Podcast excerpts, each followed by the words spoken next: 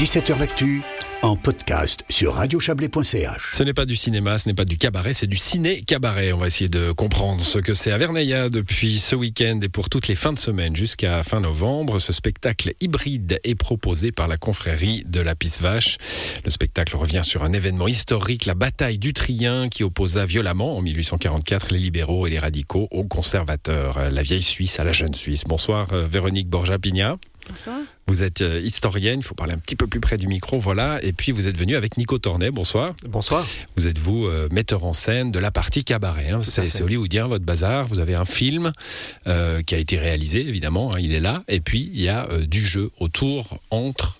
Comment ça se passe? Absolument, ouais. Alors, ben, il y a, il y a d'abord un fait historique hein, qui est à la base de toute cette histoire, et puis on déroule un, fil rouge qui se déroule en deux temps. D'abord un- par une partie euh, filmée, donc une, un, court métrage, on pourrait dire ça, et puis une, euh, une deuxième partie euh, qui, qui, qui se déroulera, qui déroulera en live, donc une partie jouée avec des musiciens, une partie beaucoup plus cabaret, beaucoup plus rythmée. Mm. Et puis on, on s'appuie sur, sur les faits historiques, mais on, on brode là autour et on amène beaucoup d'humour aussi. À Alors, la chose. confrérie de la Pisse Vache. hein. La Pisse Vache, euh, c'est la Pisse Vache. C'est aussi, je crois, le journal de carnaval, c'est ça? Oui, oui, le- la Pisse À- Vache est à un journal historique de, de carnaval à Verneilla. ouais, tout à Voilà, et donc euh, cette confrérie, elle a plutôt l'habitude de faire, enfin même pour ça qu'elle est née, hein, des revues.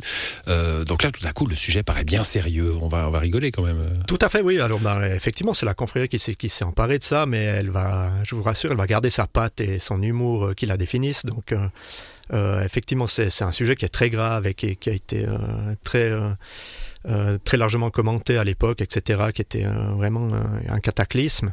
Et puis, nous, on, en a fait, on, le, on le fait à notre sauce. Donc, c'est clair qu'on traite les choses de manière un peu plus légère qu'un œil extérieur, mais souvent, bah, comme vous le savez, avec le, par le biais de l'humour, on arrive à faire passer Mm. euh, certains messages. Et puis là, je pense que le, on va réussir cette mission. Alors Véronique Borja-Pigna, vous êtes l'historienne de, l'équipe, hein, donc euh, le message et, le rappel historique, c'est votre, affaire dans, ce spectacle. On va, parler de ce fait, hein, qui est un fait important en Valais. On est en 1844, euh, quatre ans avant euh, le Sonderboom, 1848, la fin des conflits, enfin en tout cas la fin des conflits armés, hein, fin des conflits violents entre libéraux et conservateurs.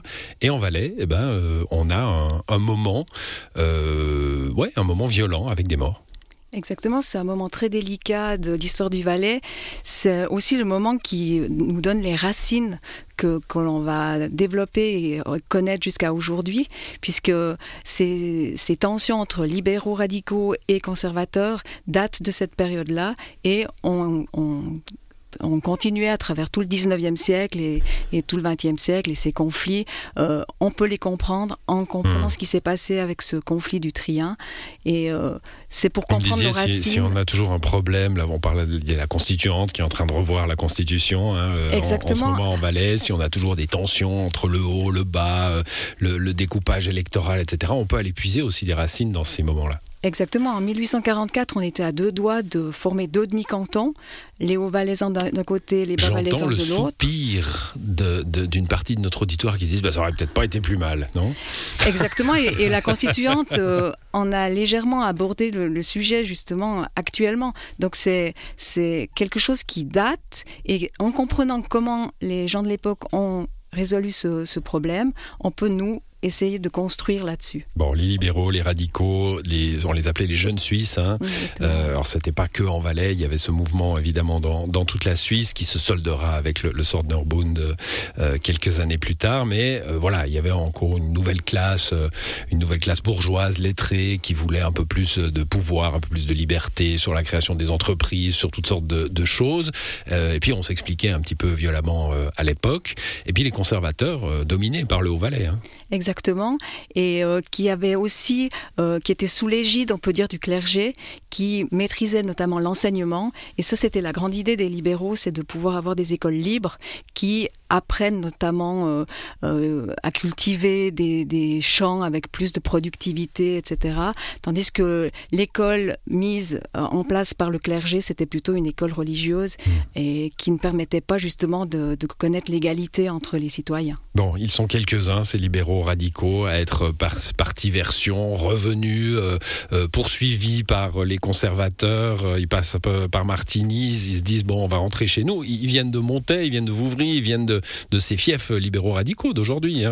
C'est là que l'histoire se, se, est une longue continuité en fait. mais alors, c'était sans compter, sans, c'était compté sans les, les, les conservateurs qui venaient plutôt des, des montagnes, Salvan, la vallée d'Illier. Exactement, et Entremont. Et c'est ça, le, Chablais était vraiment euh, pris dans cette histoire puisque la plaine était plutôt libérale et le Val d'Illier conservateur et a envoyé de nombreux soldats. Ça, ça se note encore dans, les euh, résultats de votation hein, et d'élection, euh, assez clairement. Oui.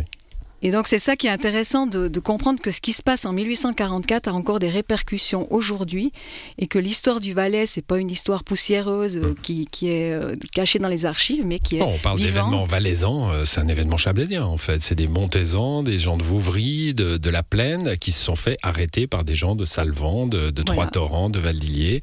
c'est des Chablaisiens qui se sont tirés dessus. C'est un conflit entre frères exactement. Hum. Bon, on est en 1844, c'est les conservateurs qui gagnent. Il tout autre euh, quelques années plus tard, en, en 1848 avec euh, la fondation de la Suisse moderne. Hein, euh, voilà. Bon. Et puis tout ça, alors on en fait un spectacle, Nico Tornet. Euh, je le disais, avec une idée de base, moi qui me plaît bien, parce que c'est vrai, et ça on aurait pu aussi en parler avec l'historienne. Il y a, y a, forcément des gens qui à l'époque se sont trouvés un petit peu mal pris politiquement parce qu'ils étaient dans ce bazar et qui sont partis. Et ils sont partis souvent vers le Nouveau Monde. C'est le, le, début de votre histoire. Et voilà, c'est un, point de départ extraordinaire parce que vraiment, bah, on s'intéresse à des destinées personnelles hein, qui sont qui sont balayées par cette cette grande histoire histoire. Et puis on essaye d'en faire quelque chose, une histoire familiale finalement et puis de, de, de travailler aussi sur le, le, thème de la réconciliation. C'est ça aussi qui est intéressant, c'est que finalement, peut-être que les choses ont peu bougé, mais on a quand même cet espoir que les choses se soient quand même apaisées depuis le temps.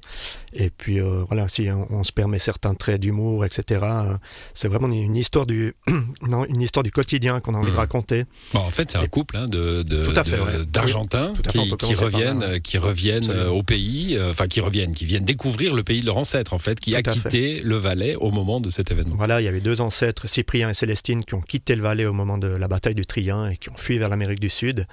Et puis, ben voilà, le, quelques générations plus tard, les descendants retrouvent une lettre qui avait été laissée par les ancêtres qui, qui expliquait les motifs du départ. Mmh. Et c'est le point de, départ de toute une quête euh, un peu locale autour de, de Verneilla. Donc ces gens euh, qui viennent d'Argentine vont découvrir leurs racines et puis vont nouer de nouvelles amitiés. C'est ça qui est intéressant aussi, c'est qu'il y a tout un volet qui se passe ici en Suisse, à Verneilla notamment, et, et dans la vallée du Trien. Et euh, voilà, ils nouent de nouvelles amitiés et puis c'est quelque chose qui, qui, enrichit leur vie finalement. Mmh. Bon, ces, retours, hein, de, de, ils sont partis au Canada, au Brésil, pas forcément les Valaisans, mais enfin les Suisses. Hein, on, se souvient, euh, Véronique Borja-Pignac, la Suisse était une terre d'émigration hein, à la fin du 19e siècle.